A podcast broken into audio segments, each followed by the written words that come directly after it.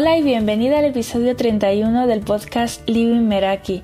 En el episodio de hoy tenemos a cuatro invitadas que nos van a contar qué es para ellas el autoconocimiento en sus propios términos, qué significa para ellas conocerse y crecer personalmente y lo que les aporta. Nos contarán sus principales hábitos de autoconocimiento y la manera en que conectaron con cada una de las prácticas, y por último, el papel que tiene el crecimiento personal en su día a día y la manera en que lo integran en sus rutinas. De nuevo, con la riqueza de situaciones y perspectivas diferentes. Así que si en este momento sientes que necesitas acercarte más a ti misma, a conocerte y convertirte en tu aliada, Elena, Natalia, Ire y Diana nos traen su experiencia y herramientas para que cojas aquello que te sirva y descartes lo que no. Hola, ¿cómo estás? Mi nombre es Elena Nualart, soy fisioterapeuta integrativa y mi gran pasión es poder acompañar a mujeres en procesos de transformación de su dolor desde un enfoque holístico, a través de herramientas psicocorporales, el autocuidado y la escucha compasiva, transformando así su salud y bienestar. Además, soy una amante loca de los faros y de la naturaleza.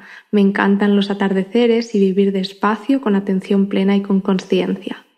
Para mí, conocerme es algo muy importante. Como siempre digo, cada persona es un mundo. Nunca hay dos personas iguales y eso significa que no hay normas a seguir. No hay un manual universal que sirva para todo el mundo. Y por ese motivo es tan importante el ir hacia adentro, el conocerse y descubrirse a una misma. Es como si fuéramos a una isla desierta a la que nadie ha ido antes y bueno, hay que ir a esa isla, ¿no? E investigar, descubrir sus luces, sus sombras, los animalillos que habitan en ella. Hay que observar cómo le afectan los cambios de tiempo, las tormentas y los días soleados. No hay normas que valgan. Hay que descubrir, explorar, observar y escuchar. Y desde ese conocimiento desde ese ir hacia adentro, es desde donde yo he conseguido crecer. He podido entender muchas cosas sobre mí, he sanado heridas y eso me ha permitido aceptarme cada vez más y saber qué es lo que realmente quiero y hacia dónde quiero ir. Me he pasado muchos años poniendo el foco fuera, buscando las respuestas fuera de mí, hasta que descubrí que el foco estaba en la dirección equivocada, que las respuestas estaban en mí. Y la verdad es que todo eso me aporta muchísima paz y tranquilidad. Sentirme alineada conmigo es una sensación maravillosa, aunque eso no significa que no tenga días malos, que no sufra o que no sienta dolor, pero lo vivo todo desde otro lugar. Mi principal hábito de autoconocimiento es ir a terapia. Ir a terapia ha sido lo que me ha permitido conocerme, entender muchos aspectos sobre mí, hábitos, conductas y me ha ayudado a sanar heridas, crecer y aprender. Aunque por supuesto no solo se necesita ir a terapia, hay que tomar acción y poner en práctica lo que se va trabajando en terapia. Con este hábito conecté cuando me di cuenta de que no podía sola, que necesitaba ayuda y que no pasaba nada por pedirla. Entonces me di cuenta de lo bien que me iba sentirme acompañada y sostenida en mi camino. Otro hábito de autoconocimiento es el de escuchar mi cuerpo, saber interpretar sus señales, entender qué mensajes tiene para mí y cómo puedo atenderlo. Creo que este hábito lo llevo practicando desde que tengo uso de razón gracias a mi madre. Siempre me decía la importancia de escuchar las necesidades del cuerpo y este hábito se ha vuelto un faro para mí. Y por último, la meditación. Meditar me ayuda a tomar conciencia de cómo estoy en el momento presente sin pretender cambiarlo, abrirme a sentir sin juicio. Y este hábito, la verdad es que lo empecé a practicar hace unos 10 años, aunque no he sido siempre del todo regular y constante. Es un hábito que fui adaptando a mi vida después de ver todos los beneficios que éste tenía para mí. En cuanto al papel que tiene el crecimiento personal en mi día a día, podría decirse que es algo que está presente en mi vida desde que tengo uso de razón. Con tan solo 10 años creo que ya estaba leyendo los primeros libros sobre crecimiento personal. La verdad es que me gusta muchísimo aprender y disfruto muchísimo con ello. Y además me encanta invertir en mí, ver cómo aprendo de mí misma y cómo voy floreciendo. Creo que no sabría explicar cómo integro el crecimiento personal en mi rutina, porque lo siento tan integrado en mi vida que me cuesta mucho poder explicarme bien. Supongo que intento encontrar momentos para mí, para leer, aprender, cuidarme, escucharme, meditar y por supuesto para ir a terapia porque sé que todo esto me va a permitir a mí sentirme mejor y saber la recompensa me inspira a encontrar esos momentos para mí. Hola a todas, estoy muy feliz de estar compartiendo con vosotras y quería dar las gracias a Esther por esta oportunidad y por invitarme a formar parte y compartir. Yo soy Natalia Zabaleta y soy una apasionada del empoderamiento femenino, del autoconocimiento y del bienestar en general. Creo que cada una de nosotras puede crear la vida que merece y que realmente quiere a través de, pequeños cambios en los hábitos que, nos transformen y, que nos hacen al final estar más expansivas y vibrar más bonito y ser más felices.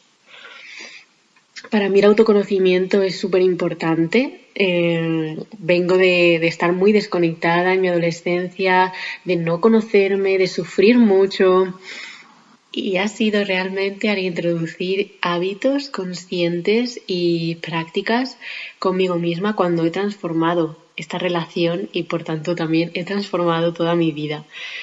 Eh, dentro de los dos o tres hábitos que nos proponía Esther escoger, he de reconocer que ha sido muy difícil porque conecto mucho con lo que necesito cada día. Puede ser una práctica de yoga, puede ser meditación, puede ser escribir, sentir gratitud, eh, compartir y mandar audios a gente que amo, agradeciendo eh, lo que aportan a mi vida. Así que, esto es lo bonito, ¿no? El sentir que hay diferentes propuestas y que todas nos llenan y que todas nos nutren, dependiendo del día, del momento en el que nos encontremos, porque como, como el tiempo, nosotras también somos puro cambio y eso creo que, es importante. También he vivido el, vivir estas, herramientas de autoconocimiento como una exigencia y ha llegado un punto en el que quiero hacérmelo fácil, feliz, fluido y que me nutran. Y por último, respecto al papel del crecimiento personal y cómo lo integro en mi día a día, para mí es mi vida. Vivo entregada a ello y de hecho mi emprendimiento gira en torno a esto, acompañar a mujeres a, integrar todos estos em, tips, todas estas herramientas eh, a su forma, en su vida, en su día a día. Así que para mí es el corazón lo que me mueve y lo que más me impulsa a seguir creciendo y aprendiendo. Espero que, haya sido lo bastante concreta. Ha sido un placer, muy divertido grabar esto y, nos seguimos por aquí. Un beso, gracias. Hola, yo soy Irene Moraes y me dedico a la salud integrativa. Una de mis misiones es acompañar a otras personas a empoderarse en el propio cuidado de su salud. Y hablando de autoconocimiento, para mí el autoconocimiento es totalmente necesario. De hecho, creo que sin autoconocimiento no hay nada. Y es muy difícil prosperar, crecer y sentirse bien con una misma si no te conoces. Llevándomelo un poquito a mi terreno de las ciencias de la salud, a lo mejor te estarás preguntando qué tiene que ver eh, este autoconocimiento con la salud, pero está más relacionado de lo que creemos. El autoconocimiento es necesario para cuidarnos a nivel físico y emocional. De hecho, considero que es la base de la salud. Porque si tú, por ejemplo, quieres empezar a hacer ejercicio, pero no te conoces, pues es muy posible que acabes dejándolo, porque te pongas objetivos inalcanzables o porque no sepas cómo mm, sobrepasar un obstáculo, o puede que tengas que gestionar una situación de estrés y al no conocerte y no saber gestionar esa, mm, esa situación de una manera adecuada, esto te lleve a abrir una vía para un proceso inflamatorio que se lleve a cabo y afecte a tu salud. O puede que incluso ya estés enfermo y si no te autoconoces, eh, te falten las herramientas para cuidarte y para tomar parte eh, activa en el proceso de, tu saneamiento, de tu, de tu curación o de tu salud.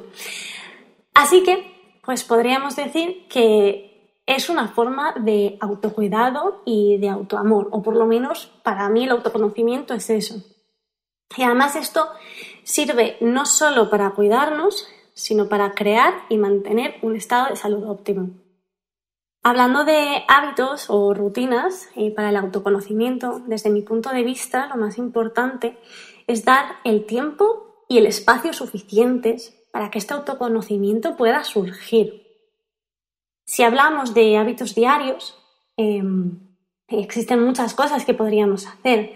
Eh, de hecho, pues a cada persona le servirá algo diferente. Pero lo más importante es quizás determinar esos hábitos que no son negociables, es decir, esas rutinas que quieres y tienes que hacer sí o sí para sentirte bien y para sentir que estás ahí para ti misma. En mi caso, estos hábitos no negociables son una hora de ejercicio mínima al día, da igual el ejercicio que sea, pero tener una hora donde muevo mi cuerpo y lo nutro con movimientos y con ejercicios que me sientan bien. Ah, otra de las rutinas no negociables es una comida nutritiva de, buen origen y cocinada con tranquilidad. Esto me sienta muy bien y sienta muy bien a mi organismo y cuando me dedico el tiempo para elegir un buen alimento y lo cocino con tranquilidad, pues estoy sirviendo ¿no? a, ese, a ese mm, propósito del autoconocimiento y el autocuidado. Y otra rutina que no es negociable es un despertar tranquilo y progresivo porque si me despierto de una manera tranquila, puedo escuchar a mi cuerpo y a mi mente y darme el tiempo para establecer la energía que quiero llevar a lo largo del día. Esos son mis tres hábitos que no son negociables y esas rutinas que tienen que estar todos los días de mi vida, sí o sí. además, cada poco tiempo creo que es interesante volver a revisar cómo me siento, en qué camino estoy, si estoy en la dirección correcta, si me siento bien, si presto suficiente atención, si todas las áreas de mi vida están atendidas. Y esto es importante, preguntarse estas cosas para no perderse en el piloto automático que puede generar esta sociedad. Otra de las cosas importantes que creo eh, para integrar el autoconocimiento en tu vida es tener presente los valores que quieres que rijan tu vida y estos valores te van a ayudar como una brújula para tomar decisiones y saber si estás siendo coherente con lo que piensas, dices y haces. Hola, soy Diana, mentora de autocuidado y experta en gestión de la ansiedad y acompaño a mujeres que quieren hacer del autocuidado una prioridad y que no saben por dónde empezar. Para mí conocerse es estar en contacto con tu esencia, en contacto con tus necesidades, conectar con ellas y sobre todo ser capaz de identificar qué necesitas en cada momento, qué necesitas para hacer frente a esas necesidades que vayan surgiendo. Para mí conocerse es estar en contacto con todo eso y saber qué necesitas en cada momento y hacer posible dártelo. Creo que sin duda el crecimiento personal es una de las herramientas más potentes que existen para, para conocerse y a mí me ha aportado pues justo esa conexión que a mí me faltaba, eh, que en mi caso la tenía totalmente perdida. No sabía muy bien cómo afrontar todas esas necesidades, cómo cuidarme a mí misma. Y el crecimiento personal y el conocerme, el autoconocimiento han sido clave para mí a la hora de, de aprender a conectar con mi, con mi interior, a saber qué necesito en cada momento y a estar ahí para mí cada vez que necesito algo en concreto, saber que tengo las herramientas necesarias para estar ahí para mí cuando lo necesito. Mis rutinas principales de autoconocimiento eh, yo diría que la primera sería el journaling, escribir. Escribir siempre ha sido, siempre, siempre una parte muy importante de mi vida. Desde que era muy pequeña me regalaron mi primer diario con nueve años y desde entonces no he parado de escribir todos los días. Es la herramienta que más me ha ayudado a conocerme, a detectar patrones y a reprogramar esos patrones, a reeducarlos. Y para mí es esencial. Y después, en segundo lugar, yo diría que la meditación. La meditación, yo siempre digo que junto al yoga, que sería mi tercera rutina, eh, me salvaron la vida, llegaron a mi vida en un momento en el que las necesitaba muchísimo, aunque yo no lo sabía, y me conectaron conmigo misma, me ayudaron a estar mucho más conectada con mi cuerpo, con mi verdad interior, con mis necesidades, que era algo de lo que yo carecía completamente conecté precisamente con todas estas prácticas eh, por casualidades, curiosamente por casualidades. En el caso de la escritura vino a mí, me regalaron este diario y fue como que, empezó y sentía que, me ayudaba y, era casi una catarsis para mí el escribir y acabó convirtiéndose en algo indivisible de mí. Y luego el yoga y la meditación, yo siempre he tenido mucho problema con los pensamientos intrusivos, entonces cuando la meditación vino a mí eh, fue como, como un bálsamo para todo eso y me ayuda a estar muchísimo más centrada en el día a día y a sentirme más conectada a mi esencia y más enraizada y el yoga es parte de mi amor profundo por todo lo que tiene que ver con la conciencia corporal. Era una forma más de movimiento. Yo siempre he adorado el baile y todo lo que sea mover el cuerpo. Entonces, cuando descubrí que había una forma que era como meditar, pero en movimiento, pues dije, yo tengo que probarlo y desde entonces me enamoré y hasta el día de hoy forma parte de mi día a día y de mi estilo de vida. Yo diría que el crecimiento personal en mi día a día es un tronco fundamental, es algo que de lo que al final se impregna prácticamente todo lo que hago. Eh, hay muchas cosas en mi día a día que creo que incluso de manera ya inconsciente, porque es algo que está muy arraigado en mí, tienen como raíz el crecimiento personal.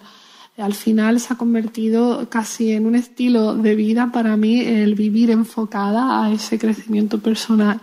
Y, y, entonces está integrado en prácticamente en todas mis rutinas de una manera u otra. Creo que, incluso define a lo mejor las elecciones que tomo en el día a día, algunas tan simples como el contenido que consumo en Netflix o los libros que leo en mi, en mi o cualquier cosa de ese tipo. Creo que al final está impregnada por la idea de que el crecimiento personal forma parte eh, indivisible de mí, de mi vida y de lo que soy hoy por hoy. Y llegamos al final de este episodio gracias a Elena, Natalia, Ire y Diana por compartir desde vuestra experiencia con las mujeres que nos escuchan cómo vivís el autoconocimiento en vuestros términos. Si queréis seguirlas y conocer más de cerca lo que hacen, voy a dejar sus perfiles de Instagram en las notas del podcast. Y a ti te animo a definir qué es el autoconocimiento en tus propios términos y a identificar aquellas prácticas con las que sientes que te acercas un poco más a quien eres en esencia, así como observar en qué medida está presente en tu vida y en tus rutinas diarias. A mí puedes encontrarme en Instagram en lady.meraki y si te ha gustado este episodio te animo a compartirlo con aquellas personas a las que este contenido les pueda servir. Gracias por estar y nos escuchamos en un nuevo episodio.